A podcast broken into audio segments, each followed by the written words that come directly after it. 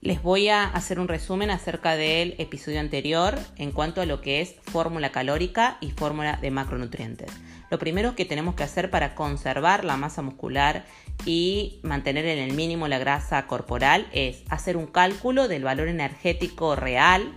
que necesitas y después hacer una selección de la cantidad, primero hacer un cálculo de la cantidad de proteínas, generalmente son 2 gramos de proteínas por kilo de peso que necesitas y ajustar el consumo de ácidos grasos esenciales. Y en cuanto a los carbohidratos, más que la cantidad, que también hacemos un cálculo que tiene que ver con, eh, digamos, la actividad física total que tengas y después esos carbohidratos se distribuyen de acuerdo al horario de entrenamiento también hay que tener en cuenta que para esos carbohidratos hay que hacer una selección que tiene que ver no solamente con el índice glucémico, es decir, cuán rápido se absorben y se aprovechan, sino también con el contenido de bioactivos biológicos, de compuestos activos como por ejemplo los flavonoides, los carotenoides. Y en última instancia, los ácidos grasos que por ahí no son tenidos en cuenta, un aumento de los ácidos grasos omega 9 y omega 3,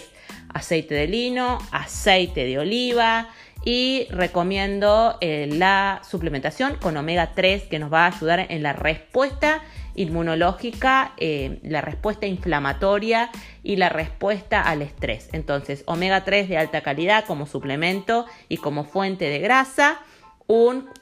cálculo del aporte calórico de acuerdo a tu actividad física, una mantención mínima de eh, proteínas en la dieta y por supuesto, como siempre, regular el estrés y tener algún tipo de eh, cuidado o espacio dispuestos a la concentración, al foco mental, a la generación de un campo electromagnético que favorezca nuestra respuesta no solamente al entrenamiento y a la vida, sino también nuestra composición corporal que tendría que empezar a resonarnos como una forma de inmunidad.